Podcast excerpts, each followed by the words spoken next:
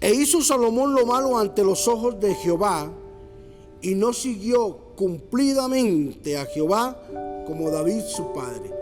Primera de Reyes capítulo 11 versículo 6. Hoy hablaremos sobre camine en rectitud.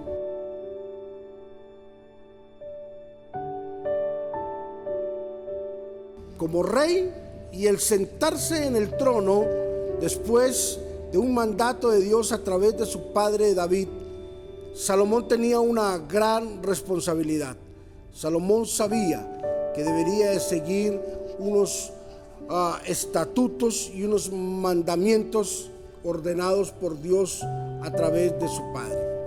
Salomón conocía la ley, Salomón conocía lo que tenía que hacer, pero Salomón también sabía que tenía unos ciertos privilegios por sentarse en el, en el trono del rey por ser la representación de Dios como rey en la tierra ante un pueblo y gobernarlo. Pero Salomón cometió un gravísimo error, un error fatal. En el libro de Deuteronomio, capítulo 17, versículo 17, la Biblia le da el privilegio y le da la oportunidad de que el rey gozara y le dijo que podía tener sus esposas. Pero Salomón se demandó, dice la escritura, y comenzó a tener mujeres a diestra y siniestra. Su corazón comenzó a desviarse. Su corazón no caminó en rectitud aún conociendo los estatutos y los mandamientos que Dios le había mandado. Y dice la Biblia que Salomón comenzó a desviarse del propósito de Dios, teniendo muchas mujeres teniendo bastantes mujeres. Y Salomón en su ah, edad de juventud, cuando tenía fuerzas y tenía vigor, podía tener el control de todas las cosas. Pero al pasar el tiempo, Salomón entró en un periodo de anciano, de un hombre cansado.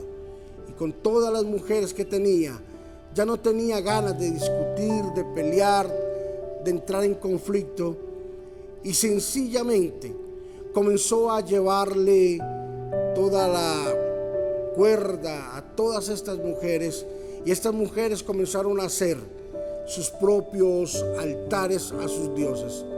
Salomón ya no quería discutir, no quería pelear con ninguna de ellas y prefirió ayudarles a construir los altares a estas mujeres para que adoraran sus dioses.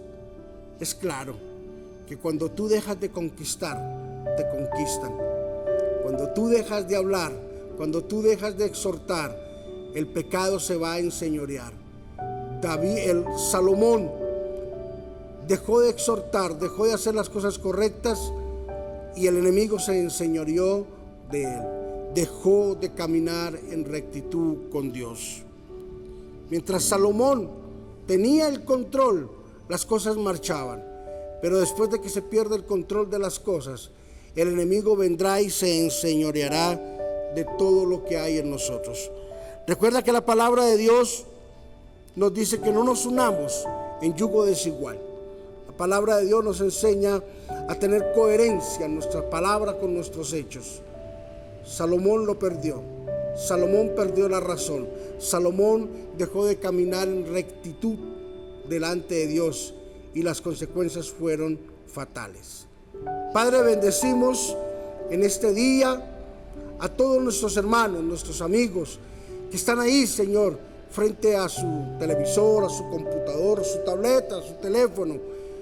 Señor, asistiendo, alimentándose de este devocional. Hoy yo te pido que tú los bendigas en el lugar en donde estén, Señor en cualquier parte del mundo donde estén y que llegue este mensaje, que la bendición tuya esté con ellos. Señor, hoy instruyenos para caminar en rectitud delante de ti. Instruyenos, Señor, para caminar correctamente delante de ti. Padre, que las pasiones de este mundo no nos ganen, que los deleites de este mundo no tengan poderío sobre nosotros, sino que al contrario, Señor, nuestra vida pueda estar sometida a ti, a tus pies y a tu palabra. En el nombre de Jesús, amén y amén. Mira este mensaje maravilloso que Dios nos da. Caminemos en rectitud delante de Dios y veremos su gloria de una forma especial. Bendiciones.